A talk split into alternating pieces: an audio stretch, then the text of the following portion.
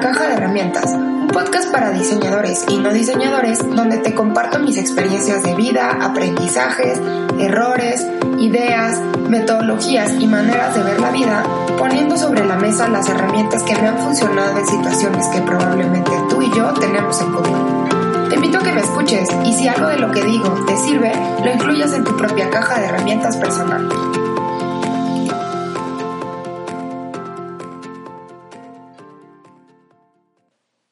Bienvenido a un episodio más de La Caja de Herramientas. Esta es la parte 2 de la entrevista con Luis Vega, donde hablamos sobre investigación y diseño design research. Y como hay muchísimo contenido muy importante y carnoso, sin más, te dejo con la entrevista. ¿Qué es la investigación en un contexto de diseño? ¿Qué tipo de procesos implica? ¿Cómo se hace? ¿Y qué clase de resultados eh, pues puede generar o puede producir esta investigación de diseño? Bueno, para contestar esa pregunta, digo, obviamente lo que, lo que estoy diciendo es, lo estoy platicando desde mi perspectiva, desde lo que he aprendido, desde lo que sé y también desde lo que no sé, ¿no? No, y siéntate tranquilo de, de, hacerlo así, porque finalmente la caja de herramientas es un podcast que habla de lo que hemos vivido y estamos seguros y lo que nos ha funcionado. No es como venir a poner la verdad, sobre la mesa porque ni la tenemos ni la queremos tener y reconocemos que todos tienen su propia verdad. Exactamente. El tema de la verdad es importante para lo que voy a decir también. Pero, pero mira, eh, para explicar un poco qué es investigación en diseño, me gustaría más bien referirme a la tercera de estas, de estas distinciones que hice y me gustaría explicar más bien qué es la investigación a través del diseño. Porque, por ejemplo, si hablamos de, la de investigación en diseño, podemos entender que cualquiera podría investigar el diseño. El diseño como una práctica, el diseño como un resultado, el diseño como una cultura, el diseño como una disciplina. ¿Me explico? Entonces, para eso no necesitas ser diseñador. Puedes ser historiador, puedes ser antropólogo, puedes ser eh, pedagogo, psicólogo, puedes ser pedagogo, puedes dedicarte a la investigación en neurociencia, ¿no? Puedes, lo puedes atacar desde muchos puntos. Estás investigando el diseño como un fenómeno, ¿no? Esa es la investigación en el diseño. Al final, recuérdame para, para darte referencias de, publicaciones eh, y, y, y, capítulos y libros y etcétera para que puedan tu audiencia y todas las personas que nos escuchan entender un poco cómo se cómo, cómo están situados estos conceptos, digamos, en el, en el discurso académico y también en el discurso de la práctica. ¿no? Estas tres distinciones eh, en el diseño, para el diseño desde el diseño o a través del diseño eh, surgen en, en, el 93, en, en, el contexto del Royal College of Arts, en una plática que dio una persona llamada Christopher Frayling. Después les, les platico un poco de esto. Pero bueno, la primera es esa, ¿no? Investigar el diseño. La segunda es investigar para el diseño. Y este tipo de investigación es el tipo de investigación al que todos los diseñadores, quiero pensar, estamos acostumbrados. Es decir, tú vas a diseñar un producto, un servicio, una experiencia, un sistema, una interfase, cualquier cosa que vayas a diseñar. Pero para diseñarlo, es decir, para llegar a una solución, primero necesitas investigar algo, ¿no? Necesitas resolver un problema y para resolver ese problema vas a necesitar hacer una búsqueda, una búsqueda de información y una interpretación de datos. Es decir, vamos a poner un ejemplo. Digamos que yo soy un arquitecto y quiero construir una casa. Este ejemplo es un poco soso y un poco sobresimplificado, pero vale la pena eh, puntualizarlo para, para, para ser más explícitos, ¿no? Yo soy un arquitecto y quiero construir una casa. Entonces, para, construir una casa necesito saber quién va a habitar en esa casa, en dónde va a estar situada la casa, cuál es el clima, eh, cómo es la temperatura de este lugar, cómo es el clima, cuál es la orientación, muchas cosas que me van a ayudar a entender. Entonces, esto es un proceso de investigación de alguna manera, ¿no? O, por ejemplo, hablamos de, de diseño de servicios, ¿no? Y diseño empático o o diseño de sistemas o de procesos, ¿no? O el mismo metadiseño. Para diseñar una solución necesitas entender qué pasa con tu grupo de usuarios, ¿no?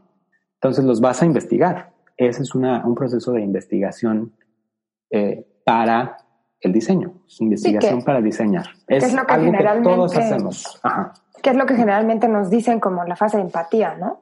O sea, lo que haríamos en un proceso de empatía de design thinking, que ahí es donde nos juramos que hasta somos etnógrafos y etcétera, que es donde yo digo, no, a ver, espérate, porque pues el acercamiento que hacemos es muy de conocer los stakeholders, necesidades, gustos, intereses, problemáticas, para saber qué vamos a cambiar o qué vamos a proponer y también qué cosas no podemos cambiar. Exacto. Y ese, ese proceso, digamos, de investigación, yo lo diría investigación con I minúscula, es, tiene una vida en el tiempo muy, muy corta, ¿no? Porque solamente dura el proyecto. Después lo puedes eh, utilizar para un proyecto subsiguiente, pero como casi todo depende del contexto, es muy difícil volver a apropiarte de estas cosas. O, Uy, eso está de esta información, ¿no? Entonces, bueno, eso, eso digamos es, es, un proceso de investigación que casi todos, espero yo, repito, hacemos a la hora de diseñarnos. O sea, necesitas entender qué está pasando. Y bueno, por otro lado, y bueno, el resultado de esta investigación para el diseño, pues es un diseño, ¿no? Es un producto, un servicio, una interfaz, un sistema, una experiencia, cualquier otra cosa que se pueda diseñar, una ciudad, una política pública viene de un proceso de investigación y el resultado es un diseño, una solución. Por otro lado, está la tercera, que es de la que quiero hablar hoy para explicar qué es lo que hago, por qué la curiosidad, cómo resolví la pregunta que hice al principio, etc. Investigar a través del diseño. Investigar a través del diseño significa que tú utilizas tu práctica como diseñador como un activo metodológico para investigar otra cosa que no es el diseño. Es decir, vas a producir conocimiento sobre un fenómeno. Ese fenómeno puede ser cualquier cosa, cualquier cosa que sea investigable a través de tu práctica. ¿Me explicó? Sí, ahí sí me gustaría que nos explicaras em, un ejemplo. O sea, no sé si es algo que tú ya aplicaste en tu tesis o en proyectos, porque aunque yo lo entiendo muy bien a nivel metodológico, creo que ahí es donde esto del activo, de conocimiento y tal, cuesta un poquitín de trabajo entender. Sí, en, general la noción del conocimiento es como el topus uranos del universo, ¿no? O sea, ¿qué es el conocimiento? Esa es una pregunta también muy, muy filosófica, muy, muy grande, pero bueno, no, no vamos a hablar de eso ahorita. Pero un ejemplo de, de cómo puedes utilizar tu práctica de diseñador para investigar otro fenómeno es justo lo que te platiqué con Conchita. O sea, mi pregunta de investigación, por ejemplo, en mi tesis de maestría fue, ¿cómo se transfiere el conocimiento tácito? O más bien, ¿cómo puedes utilizar tu conocimiento tácito en, el contexto de una práctica colaborativa para producir conocimiento nuevo? ¿Y qué es este conocimiento? ¿Más o menos me, expliqué? Sí. Ok.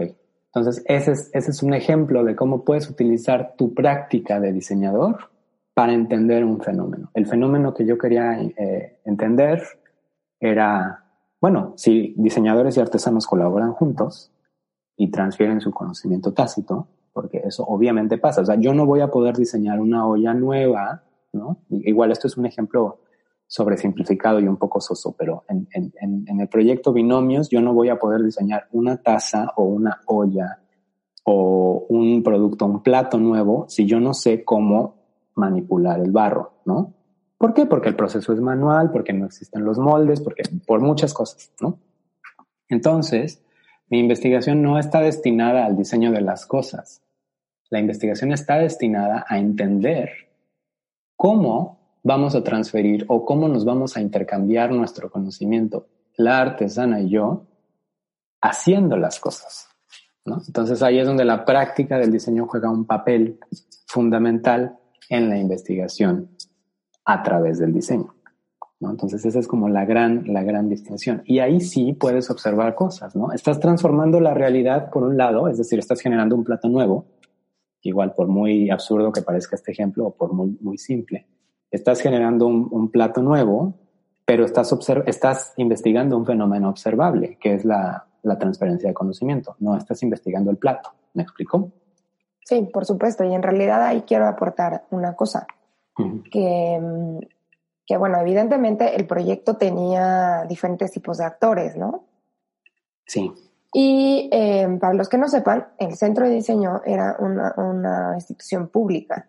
Entonces, en realidad, pues por eso, o sea, la idea de traer diseñadores era para generar un beneficio a poblaciones vulnerables que eran estos artesanos que estaban perdiendo ingresos económicos porque sus productos de cierta forma estaban quedando obsoletos y la gente no los compraba, ¿no? Ese era como el beneficio eh, a nivel política pública que se estaba generando con una estrategia de diseño. Eso por un lado. Y yo no sé si tú lo sabes, porque el proyecto en realidad duró dos años y pudo haber durado más, pero fue cuando ya nos cortaron. Em, eso justo que tú dices, eh, de, bueno, utilizamos el proceso de diseño que sí tenía como, y por eso digo, como un objetivo inicial, crear productos para poder comercializarlos y generar mejores ingresos. Tuvo un momento donde yo lo que, lo que yo me fui dando cuenta fue que este proceso de diseño servía para entender en realidad la problemática a la que estos beneficiarios se enfrentaban. Exacto. Porque si bien en la etapa de, de, empatía ellos decían que tenían ciertos problemas, sobre la marcha nos fuimos dando cuenta que había más problemáticas implicados que ellos ni siquiera eran capaces de reconocer. Entonces, si tú recuerdas, de pronto tuvimos que meter a un asesor técnico para que les ayudara con la consistencia de la masa, para que fuera más estable, para que hubiera menos mermas, Tuvimos que también revisar el tema como de la salud porque el, el sistema de quema les generaba daños pulmonares, etcétera, ¿no? Y evidentemente cuando nosotros llegamos a esa comunidad a, a hacer como este, como esta investigación para el diseño, digamos, inicial, de, bueno, ustedes a qué problemáticas se enfrentan y entonces qué podríamos diseñar para beneficiarlos, que ese sería como el brief inicial del proyecto.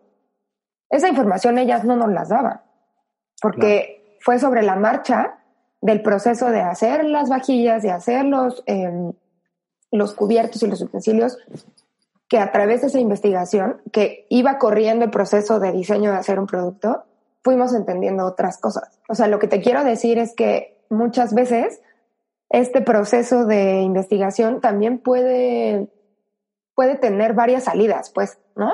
O sea, para ti puede, puede ser este tema de voy a poner atención en cómo se transmite ese conocimiento tácito y ese mismo proceso, si yo fuera la investigadora, podría haber puesto atención en qué problemática enfrentan realmente estas poblaciones, ¿no? Exactamente, exactamente. Y, evidentemente no puedes abarcar todo, o sea, no podrías tú decir, ah, pues cinco cosas al mismo tiempo, pero por eso creo que también este, esto que dices del capital de conocimiento toma un papel súper importante. Exactamente, hay que acotar y ese proceso del que hablas es justamente el proceso de diseño, tal cual. Entonces, para, para redondear eh, la pregunta con los ejemplos, ¿cómo puedes tener una práctica de investigación a través del diseño?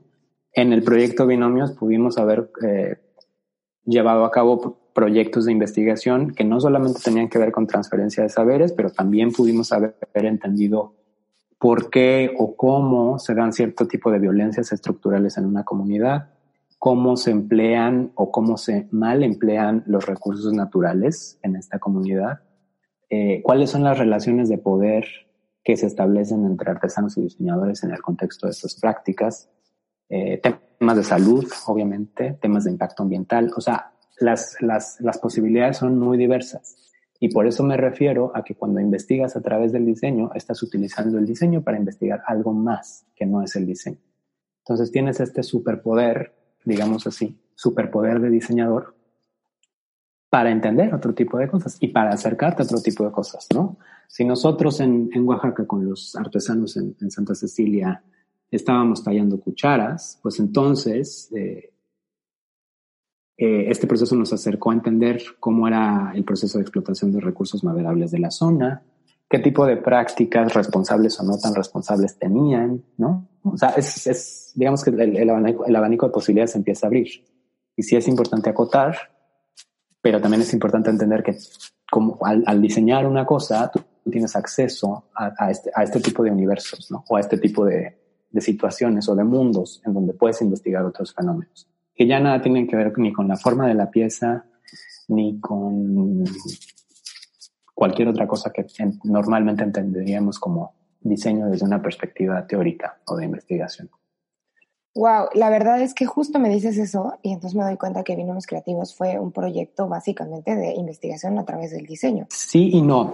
Y te voy a decir por qué. O sea, porque eso era justo lo que yo otra de mis preguntas, ¿no? O sea, bueno, ¿estoy investigando no estoy investigando? Porque si esto es cierto, o si lo que yo estoy diciendo es cierto, pues significa que sí, he, estado investigando toda mi vida, ¿no?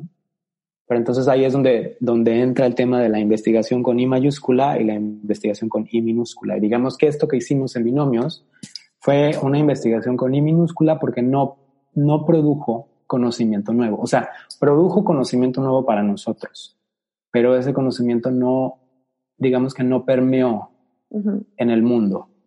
Y para que esto suceda, necesitas que, el, el, que, perdón, que la investigación tenga tres características. Uno, debe de ser un proceso sistemático, es decir, debe de ser riguroso, debe de poder estar validado por otras personas. Número dos, para que pueda estar validado por otras personas, necesita ser un proceso mm, explícito. Y número tres, necesita ser un proceso transparente. Entonces, a la hora de, juntar, digamos, estas tres características y producir eh, conocimiento nuevo, evidentemente vas a necesitar articular ese conocimiento. Y con articularlo me, me, refiero a escribirlo en palabras, tal cual, para que alguien más pueda entender qué es lo que investigaste, ¿no? Porque a la hora de tener un producto como resultado final o una exposición, también son maneras de comunicar pero no son maneras de comunicar conocimiento investigado o conocimiento producido a través de una investigación tal. Lo que nosotros hicimos en binomios potencialmente es investigación, pero no, digamos que no salió al mundo como investigación porque no está avalado por, por una comunidad de investigadores o por una comunidad de práctica o no está publicado en, en un texto impreso que diga cuáles son los hallazgos que encontramos en este proceso. ¿Me explico? Sí, sí, la única publicación que se hizo fue una memoria de proyecto. Exacto. Y en esa memoria de proyecto se registró la información de acuerdo a los eh, objetivos establecidos en el proyecto que inicialmente eran esta generación de, em, de productos con miras a la comercialización, pero todos estos potenciales caminos de investigación a través de diseño se quedaron como sobre la mesa. Y también la otra cosa que pasó fue que nunca vimos que este era un proyecto con ese potencial, entonces nunca nos concentramos en ser sistemáticos, en ser rigurosos y en ser transparentes, porque no era el objetivo inicial, ¿no? Porque no era el objetivo y porque quizá no sabíamos también. no sabíamos, no, nunca pensamos que iba a tener ese potencial. Sí, o sea, yo juraba en mi cabeza que estaba haciendo un proyecto de investigación en Oaxaca. ¿no? Después me di cuenta que sí y que no, por las cosas que te estoy platicando, pero como no teníamos esa noción o no existía esa preocupación, pues no, digamos que no se encauzaron los recursos pues hacia eso. Lo que quiero decir con esto es que para todas las personas que nos escuchan, que, que tienen esta inquietud de, de, de, si pueden aplicar su práctica a, a, procesos investigativos, sí pueden, ¿no? Nada más que sí van a tener que, que articular explícitamente todo eso que, que, aprendieron y van a, necesitar métodos de, análisis de resultados, métodos de, recolección de datos que son sistemáticos y que entonces sí tienen una, una tradición de investigación de mucho tiempo. Y, y, también por eso, por eso digo que no, no es del todo incorrecto decir que un investigador está en un escritorio escribiendo papers para una revista que nadie va a leer. O sea, no es del todo incorrecto, pero es una versión incompleta Sí, o sea, es parte de, pero no es todo. Exactamente. Entonces, la, la, parte más seductora de todo esto, y por ejemplo, algo que estoy haciendo en el doctorado, es, pues estoy diseñando cosas. Y estoy diseñando cosas porque es el diseño de esas cosas son mis activos metodológicos, ojo, no mis métodos, pero mis activos metodológicos para investigar otro tipo de cosas que me interesan. Por supuesto, pero además es que está buenísimo que justo estemos teniendo esta conversación porque se me ocurre que mucha gente allá afuera puede estar en un proyecto con, potencial de investigación a través del diseño y no lo sabe.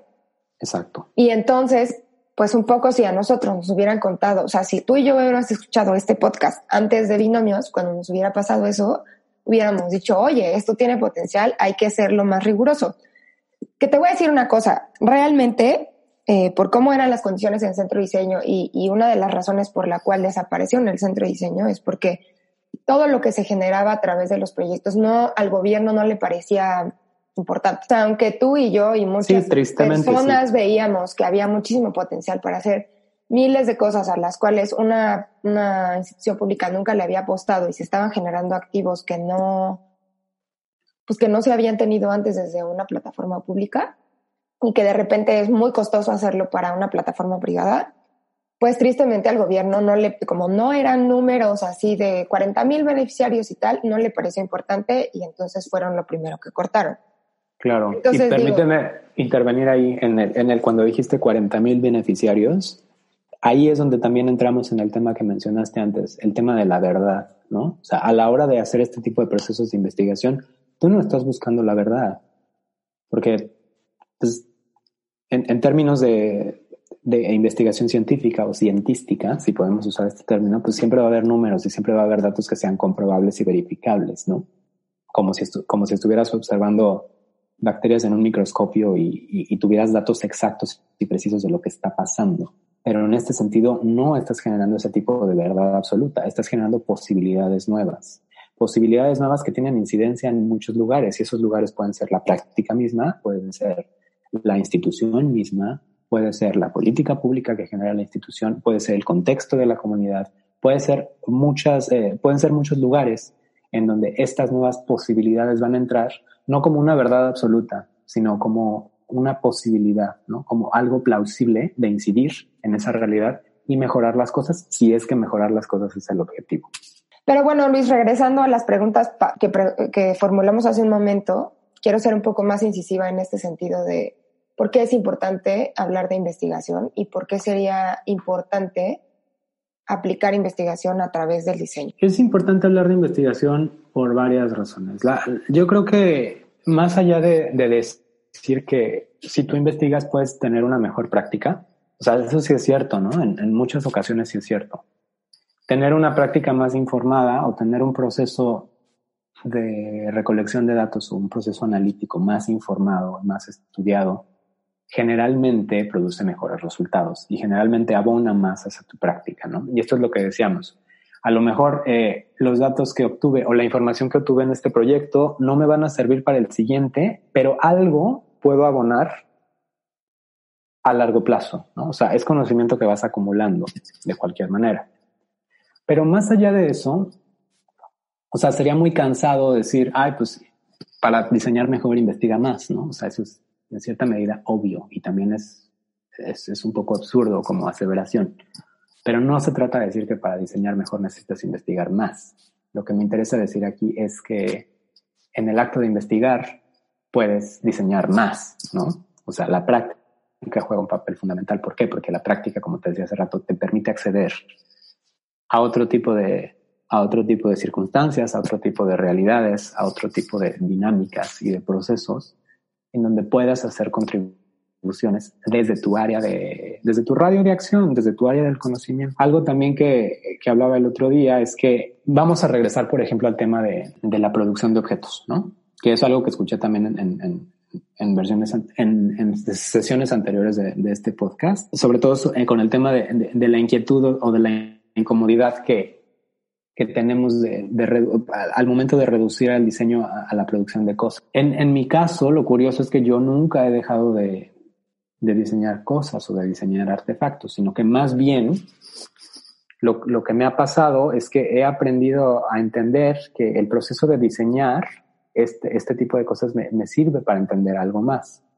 ¿No? Y en, ese sentido, la razón de ser de esos diseños o de esas piezas o de esos artefactos ya no tiene que ver, o sea, ya no me interesa tanto el tema de comercializarlos o de exhibirlos o de cualquier cosa, sino más bien lo que me interesa es dar a entender que la capacidad que tenemos de diseñar es justamente este activo que es distinto al de, los al de las demás personas que hacen investigación. ¿Por qué? Porque entendemos las cosas desde otra manera. O sea, nosotros pensamos a través de hacer, ¿no? Y ese pensar a través de hacer es, un proceso cognitivo complicadísimo en el que el pensamiento y la creación, o el, digamos que el, discurso, las ideas y la realidad se vuelven una maraña, ¿no? Se, vuelven una sola entidad y es difícil discernir cuál es cuál, ¿no? Cuál es pensar y cuál es hacer, ¿no? De pensar haciendo es, ¿no? Lo, que hacía Conchita cuando levantaba la olla, estaba pensando, haciendo. Entonces, nos, en, en, el diseño estamos entrenados en ese tipo de, en el diseño estamos entrenados en ese tipo de práctica, ¿no? O sea, siempre es el prototipo y siempre es la maqueta y siempre es el modelo. Entonces, estamos pensando a través de hacer, ¿no? Es una noción igual que en inglés es un término establecido que se llama thinking through making. Lo podemos traducir como pensar a través de hacer, tal cual. Y eso nos habla, por una parte, de, por un lado, nos habla de conocimiento tácito, como lo explicaba, y por otro lado, nos habla de, de un proceso único o que caracteriza a este tipo de profesionales que trabajamos en estas áreas que tienen que ver con la creación, no solamente el diseño, pero también las artes, ¿no? las artes aplicadas o las artes visuales. O quizá también la danza, o quizá también... La cocina. Sí, pienso muchísimo en Ferran Adria, que al final, pues hoy por hoy ni siquiera sé si él sigue cocinando en el bully, ¿no? Pero el día que yo vi su exposición sobre métodos de diseño, dije, wow, esta es de las mejores exposiciones que yo he visto de diseño. Sí, y, es un cocinero, ¿no? Bueno, es, un chef, pues, pero a lo que voy es a que ha utilizado su práctica gastronómica para hacer utensilios, para hacer platos, para entender recetas, para eh, sistematizar información, para hacer métodos de trabajo. Y hoy por hoy tiene métodos para la enseñanza de la creatividad y del diseño que que no están saliendo desde un diseñador, están saliendo desde un chef y a mí eso me parece increíble porque está hablando justo de lo que dices. O sea, obviamente está metiendo las manos en la cocina y está experimentando recetas y tiene su propia investigación para cocinar, pero lo que surge de todo eso es un conocimiento y un capital de información que no se queda nada más en, ah, la gente que fue a comer ahí. Quiero nada más hacer otra, otra puntualización Em, y, también como una pregunta contigo. O sea, yo, yo cuando hacíamos toda esta colaboración artesano-diseñador decía, bueno, realmente lo que a nosotros nos une como artesanos y como diseñadores, porque es evidente que el diseñador tiene una formación académica y el, el artesano no. Y digo, me refiero a artesano por, porque es el ejemplo más cercano, pero pueden ser eh, albañiles, ¿no? O sea, muchísima gente que, que maneja el, conocimiento tácito, tácito, perdón. Mi conclusión un poco es que el punto común de, de que podamos hacer estas colaboraciones es porque nuestro lenguaje es la materialización de objetos, aunque desde una manera metodológica puede ser distinta, es decir, el diseñador hace bocetos, hace prototipos, hace un modelado, de alguna manera lo vio en su mente y sistematiza cierta información para llegar al producto final. Dice, el artesano no, o sea, el artesano en realidad lo trae en la mente y directamente mete las manos al material y, y muchas veces se da cuenta en el material que no funciona y lo deshace y lo vuelve a hacer o hasta que ya lo quema se da cuenta que no y, lo, y, lo, y pierde esa materia, ¿no? Esa materialización finalmente es un lenguaje común para, para nosotros como creativos. Y ahorita que hablabas un poco de tu proyecto en Hong Kong, yo decía, bueno, ¿cómo es universal el proceso creativo donde meter las manos puede ser una cosa que se puede hacer en Hong Kong, en Timbuktu, en México, en una comunidad indígena, en una comunidad urbana? Porque al final todos somos humanos.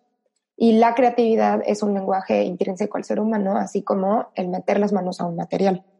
Y por eso es que creo que ahí es donde es, es, no quiero decir sencillo, pero ahorita que dices esto de, o sea, cómo nuestro instrumento de investigación como diseñadores es distinto, porque la manera en la que nos aproximamos a la realidad es distinta a otras disciplinas, pues finalmente es que nos permite hacer esa investigación en muchos contextos, porque compartimos ese lenguaje que es muy humano, ¿no?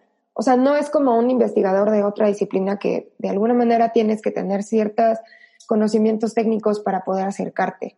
Nosotros podemos llegar con un albañil, con un artesano, con un, o sea, con cualquier como maker. Y tenemos ese lenguaje común porque metemos las manos, porque usamos materiales, porque entendemos eh, a dónde queremos llegar, o sea, vemos un dibujo y sabemos que vamos hacia allá, ¿A qué conclusión has llegado en función a por qué nuestro método de aproximación a la realidad en el sentido de la materialización de objetos es tan importante? O sea, ¿coincides conmigo en que es porque compartimos un lenguaje a nivel humano o crees que hay otros factores? Sí, coincido contigo. También creo que hay otros factores, pero lo que, lo que has dicho ahorita lo has dicho perfecto. O sea, mejores palabras creo que no, no, no, no pudiste usar. O sea, tal cual. Tenemos un lenguaje común, tenemos un lenguaje compartido y eso nos ayuda, justo como dijiste, a aproximarnos a la realidad de manera diferente y de manera compatible con personas que hacen cosas similares, ¿no? Entonces, eh, por ejemplo, si hablamos de, me preguntaba sobre los hallazgos, eh, te decía que escribí mi, tesis de maestría justamente sobre, sobre este tema. Mm, una, de las preguntas que hice al, empezar la, esta plática fue que, pues, ¿cómo era posible que, que un objeto de, transformación de la realidad también pudiera ser un objeto de producción de conocimiento? ¿no? Es como la gran pregunta que tenía. Y, y al final de, cuentas, bueno, escribí, escribí mi tesis que al final titulé Objetos del Saber. Si, si alguien está interesado, también después por ahí les comparto la liga. Eh, objetos del saber, ¿por qué? Porque, bueno, el subtítulo de Objetos del Saber es, eh, digamos, la, el diseño colaborativo como plataforma para la socialización de conocimiento plataforma para la articulación de conocimiento. En la tesis, digo, la, el, el, digamos que el, el, gusanito inicial o la semilla que se sembró, se sembró en Oaxaca con Conchita y con todo este tipo de, de prácticas, ¿no? Y muchas cosas que me pasaron después también, pero ese momento en específico con Conchita fue algo que, como dices, por quién soy, de dónde vengo y tal, se me quedó en, en, en la cabeza.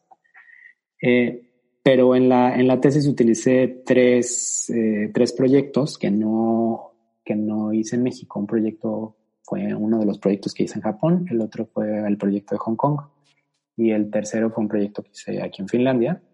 En, en los tres proyectos colaboré con, con un, digamos, maker o con un artesano o con un grupo de artesanos. O sea, en los tres proyectos son prácticas colaborativas. Y en los tres proyectos el común denominador es que no había un lenguaje verbal de por medio, o sea, no había un idioma compartido. O sea, la comunicación no podía ser verbal 100% porque no nos íbamos a entender, porque no hablábamos el mismo idioma, tal cual. ¿no? Entonces, justo eh, el tema de la tesis va por ahí, por, ese, por esa eh, cuestión de entender el diseño como un lenguaje o el proceso de diseñar como un lenguaje o como un, como un sistema semiótico que tienes en común con otra persona, que a lo mejor no hace lo mismo que tú, pero que puede ser compatible porque lo que hacen los dos es similar. Y mencionaste algo también muy importante ahorita que, me, hiciste la pregunta, es que generalmente el artesano eh, manipula la realidad directamente, o sea, manipula el mundo y los materiales, o sea, los toma y los transforma, mientras que el diseñador casi siempre primero piensa, porque también es nuestra formación, o sea, nos enseñan a, nos enseñan a pensar primero, nos enseñan a bocetar y nos enseñan a proyectar y a medir y a saber que todo esté calculado. Es decir, no, como diseñador no saltas luego, luego al material, sino primero haces una exploración preliminar y después vas iterando. Entonces, en este sentido, podríamos decir que la gran diferencia, de manera muy general, la gran diferencia es que mientras que el diseñador representa transformaciones de la realidad, representa es la palabra clave. El diseñador representa transformaciones de la realidad. El artesano transforma la realidad misma para traer esas representaciones al mundo, para darles vida a esas transformaciones. Pero lo que sucede con el artesano es que el artesano también representa. Lo que sucede, la diferencia es que el artesano representa adentro de su cabeza, es una representación mental, pero no o sea, no es, y con mental no me refiero a que está adentro de la cabeza nada más, sino que la mente se extiende al cuerpo, ¿no? Porque igual si le preguntas a Conchita, bueno, pues como, como, siente, como sabes que el, el, el, barro ya está, pues lo sientes, ¿no? O sea, lo sientes significa que estás utilizando las manos o alguna parte del cuerpo para, para acercarte a la realidad. Es mucho más kinestésico y sensorial, ¿no? Sí. Sí, sí, sí. En, bueno, en, ya en términos, digamos, académicos, por si a alguien le interesa este tema, es, es la, la, esta es una proposición más bien que tiene, que tiene sus raíces en la, en la fenomenología, que es una corriente de pensamiento filosófico que habla un poco de la experiencia y de estar en el mundo como, como uno de los de, las entradas más importantes de conocimiento, o sea, la experiencia en el mundo y el cuerpo, ¿no? O sea, por si a alguien le interesa, esto es como una referencia. Pero bueno, el tema es que sí, los tenemos, eh, digamos, habilidades distintas, pero esas habilidades distintas son compatibles. Y algo que encontré, una de las cosas eh, más importantes que encontré es en el tema de la práctica colaborativa, porque la práctica colaborativa implica una, no sé cómo llamar esto, pero digamos una aplanación de las jerarquías. Porque a mí me pasó en Japón que primero para colaborar con un maestro artesano necesité aprender una técnica. Obviamente no aprendes la técnica al 100% porque pasas tres meses con él, ¿no? Pero, pero de alguna manera te apropias de ciertos conocimientos que no logras dominar, no logras absorber el conocimiento del maestro artesano, porque el maestro artesano lleva 50 años de su vida haciendo lo que está haciendo y tú llevas tres meses, o en el, en el peor de los casos llevas un año o dos o tres no logras apropiarte de esos conocimientos, pero logras entender, o sea, logras tener nociones de qué son esos conocimientos, ¿no? Entonces, algo que sucede con las, con las, con este tipo de prácticas colaborativas es que se oponen a la, o sea, y con colaborativa me refiero a entender que tenemos habilidades diferentes de representación y de manipulación. Si nos acercamos así a un proyecto, es mucho más fácil entender cómo podemos crear algo juntos. Pero si nos acercamos de la otra manera en la que yo llego como aprendiz y tú como maestro y tú me enseñas, va a haber una jerarquía ahí implícita. Y esa jerarquía nos va a impedir dialogar el saber. Porque tú vas a querer, o sea, si tú eres mi maestra, tú vas a querer eh, de alguna manera imponer la técnica, o sea, primero tienes que aprender la técnica para después poder manifestar una intención de diseño, ¿no? Y entonces, si, si nos acercamos a la, a la práctica desde un enfoque colaborativo, es mucho más fácil dominar las burocracias de, la artesanía entendida como una práctica tradicional o tradicionalista, sobre todo en un contexto como el de Japón, por ejemplo, que el maestro artesano tiene un rango social altísimo y que para acercarte a él, eh, pues necesitas convencerlo de muchas cosas. Sí, Y digo para acercarte a él porque casi siempre es un él, ¿no? Eso también es un tema en, donde ahí la cultura juega un papel importantísimo y donde existen, como decía hace rato, cierto tipo, cierto tipo de violencias estructurales en donde está medio mal visto que una mujer sea maestra artesana, ¿no? Nada más por, pues, pues, pues por ciertas ideologías o ciertos rasgos culturales que tiene Japón como nación, ¿no? O como sociedad. Pero bueno, eso es, otro tema. Pero, pero bueno, es, eso, es, eso es un poco de, del hallazgo, ¿no? o sea, es parte del hallazgo. El, hallazgo. principal, sin embargo, es que tú puedes, es posible articular el conocimiento tácito si encuentras un proceso para hacerlo. Y con articularlo me refiero a, volverlo explícito, es decir, no teníamos, no compartíamos eh, el, idioma, no teníamos un lenguaje verbal en común, pero podíamos dibujar, ¿no? Siempre pasa que el diseñador dibuja, o no, dibuja, pero sabe representar mejor ideas que el, que el que las hace, ¿no? Porque obviamente está en, está en nuestra tradición de diseño, está en nuestra formación, o sea, nos enseñan a representar, ¿no? O sea, no llegas... representar es representar en 2D, ¿no? Sí, representar en 2D o hacer un modelo en 3D pero no es hacer la cosa, es hacer una idea, una, una, representación externa, sea bidimensional o tridimensional, de la cosa que vas a hacer. Entonces eso es, eh, eso, es importantísimo entender, mientras que el, el, artesano ya hace la cosa directamente, o sea, difícilmente prototipa. Entonces ahí el hallazgo es, sí, sí podemos compartir nuestro conocimiento tácito, sí lo podemos socializar a través de la práctica, pero lo articulamos en una especie de código común que generamos nada más para nuestra práctica. Es decir, uno de los casos, el tercer caso que utilicé fue soplé vidrio aquí en Finlandia con un maestro soplador y también aprendí a soplar vidrio. Digo, no, no soy un maestro soplador, apenas puedo hacer una burbuja, ¿no? O sea, es un proceso complicadísimo que requiere mucho tiempo de práctica. O sea, no logras absorber ese conocimiento tácito, pero logras apropiarte de la noción del conocimiento tácito. Es decir, cuando yo puedo experimentar lo difícil que era mm, generar la forma de una pieza a través de la manipulación de, del material en su estado incandescente, porque pues, el vidrio lo trabajas abriendo, ¿no?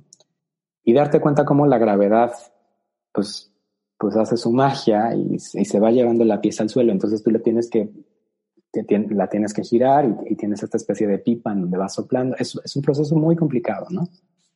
Pero a la hora de yo poder experimentar y entender eso, entonces ya pude de alguna manera expresar una intención de diseño, es decir, pude imaginarme cómo podía ser una pieza nueva que yo pudiera diseñar y que este maestro artesano pudiera ejecutar. ¿Me explico? Entonces, obviamente, aquí como, como estaba diciendo antes, el objetivo de este proyecto no es diseñar la cosa, ¿no? O sea, no es diseñar un, un vaso nuevo o un florero nuevo, no es eso. El objetivo es entender cómo socializamos este conocimiento tácito y cómo nos podemos entender con ayuda de un código común. Y este código común terminó siendo una especie de partitura musical en el que explicamos cómo ejecutar una pieza de vidrio, ¿no? O sea, como si leyeras una partitura musical, pero ejecutando una pieza de vidrio. Ahora, quiero hacer aquí algo, una puntualización también importante. Este, esta partitura no es es explícita para nosotros, pero no es explícita para nadie más. Es decir, si tú la ves, pues no le vas a entender, ¿no? No solamente porque no soples vidrio, sino porque no participaste en el proceso de creación de significados de esta práctica. O sea, no participaste en la codificación de, estos, de, este, de este lenguaje común. Pero es, y esto me pasó porque una vez estaba presentando este, este proyecto en una conferencia y, una de las eh, una de las asistentes me preguntó, bueno, ¿y cómo interpreto eso? ¿no? O sea, ¿cómo interpreto el, la, la, partitura? Entonces ahí le dije, bueno, lo que, el tema es que no es interpretarla, o sea, no es como para que tú llegues y digas, ah, quiero hacer esta pieza, entonces sigo este instructivo. No, o sea, no es como una receta de cocina o como un instructivo de armado. Es simplemente un mecanismo documentado en el que puedes entender cómo se puede articular el conocimiento tácito y cómo esa, ese proceso de articulación tiene que ver con, con, esa manera en la que estamos eh, acostumbrados nosotros los que hacemos cosas o los que creamos cosas de representar el mundo. Es como el clásico ejemplo de esto de la pizca de sal, ¿no? De una pizca de sal, pues es diferente al que tiene dedos chicos al que tiene dedos grandes. Exacto. Sí, y lo que acabas de decir es que son códigos compartidos o familiares que dependen del contexto pero si te pones a pensar, pues cualquier tipo de lenguaje es así.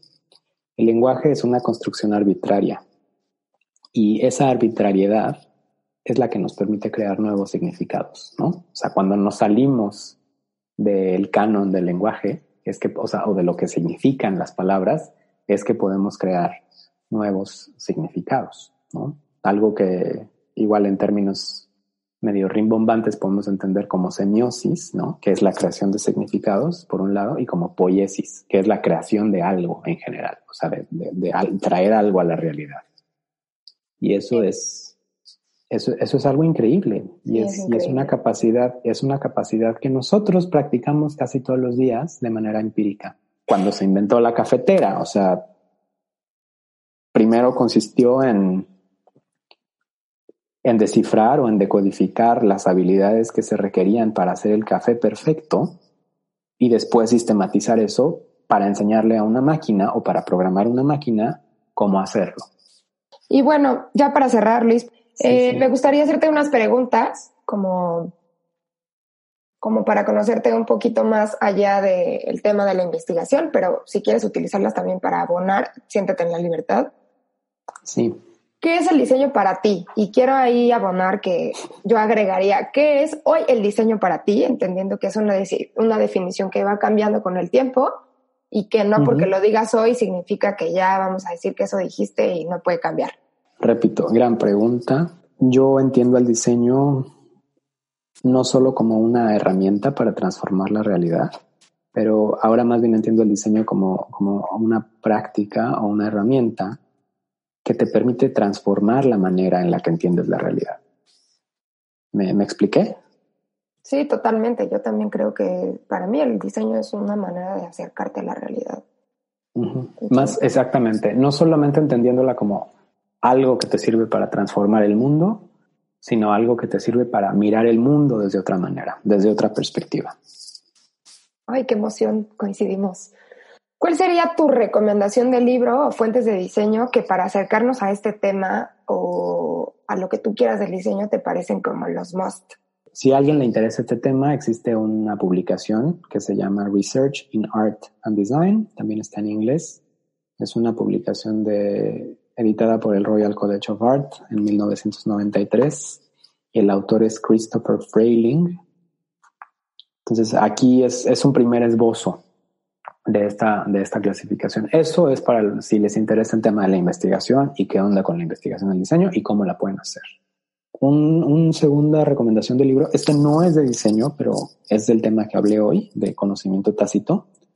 Es un libro de Michael Polanyi y se llama La Dimensión Tácita. No sé si existe en español, pero me imagino que debe haber una traducción. En inglés se llama The Tacit Dimension, en donde Michael Polanyi acuñó por primera vez el término conocimiento tácito diciendo una frase celebérrima que dice, sabemos más de lo que podemos decir, ¿no? O sabemos más de lo que podemos explicar. Y un libro que no es de diseño, pero sí es de diseño porque resuena mucho con lo que hablamos, es El, el Practicante Reflexivo, The, Reflective Practitioner, de Donald Sean. Y bueno, también nada más para, para cerrar y, para continuar con el, el tema de las recomendaciones, quizá algunas de estas, eh, sobre todo los, dos libros que dije al final, pueden ser lecturas un poco densas si es la primera vez que nos acercamos a este tipo de temas, pero, pero bueno, vale la pena leerlas, tratar de leerlas una vez y revisarlas después, ¿no? Cuando tengamos un poco más de noción, ¿no? Y bueno, si por ahí alguien nos escucha, quiero aclarar también que este tipo de, bueno, esta plática que acabamos de tener es, es un acercamiento a un área en la que estoy trabajando y hice mi mayor esfuerzo, espero que lo haya logrado, por desempacar conceptos y desmenuzarlos y explicarlos de la manera más sencilla posible. Pero si alguien por ahí nos escucha que, esté haciendo investigación a través del diseño o investigación del diseño en general y quiere rebotar este tipo de, de nociones conmigo desde una perspectiva mucho más rigurosa, porque ahorita hablé de muchas cosas y quizás sobresimplifiqué algunos términos, ¿no? Pero si alguien nos escucha, pues por ahí también les dejo mis, mis datos de contacto para que puedan eh, buscarme, ¿no? ¿Qué herramientas de vida podemos encontrar en tu caja? Bueno, la observación es fundamental y también eh, la capacidad de hacer preguntas, ¿no? Sí. Yo me acuerdo que hace unos 10 años, o tal vez un poco más, eh, alguien me dijo, no, pues es que es muy importante hacer preguntas, ¿no? Y yo sabía que era muy importante hacer preguntas, pero no sabía cómo hacer esas preguntas porque no sabía qué preguntar.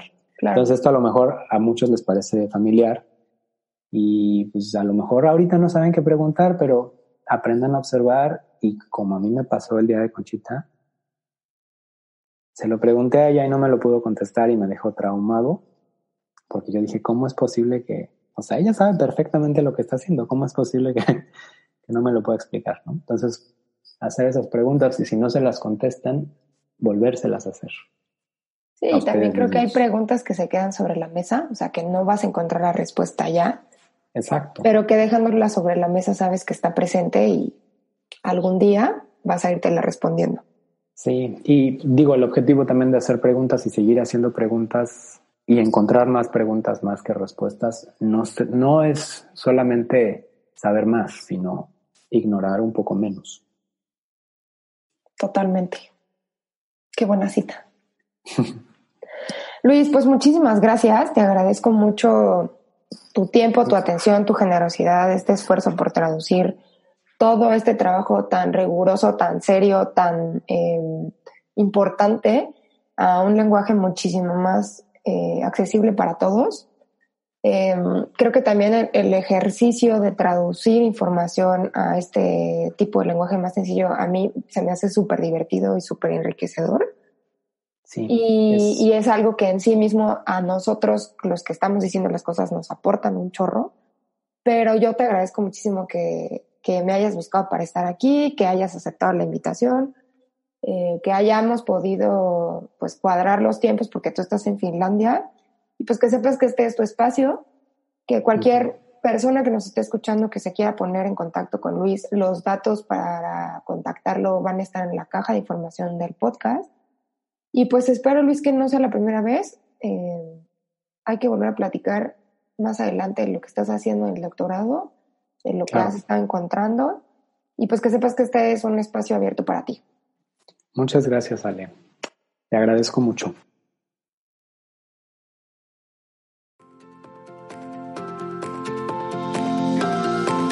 Muchas gracias por escuchar un episodio más de La Caja de Herramientas. Yo soy Alejandra Villegas y la música de introducción y cierre de este podcast es creación y propiedad de Scotia Holmes a través de scottholmesmusic.com y cuenta con licencia de uso de Creative Commons.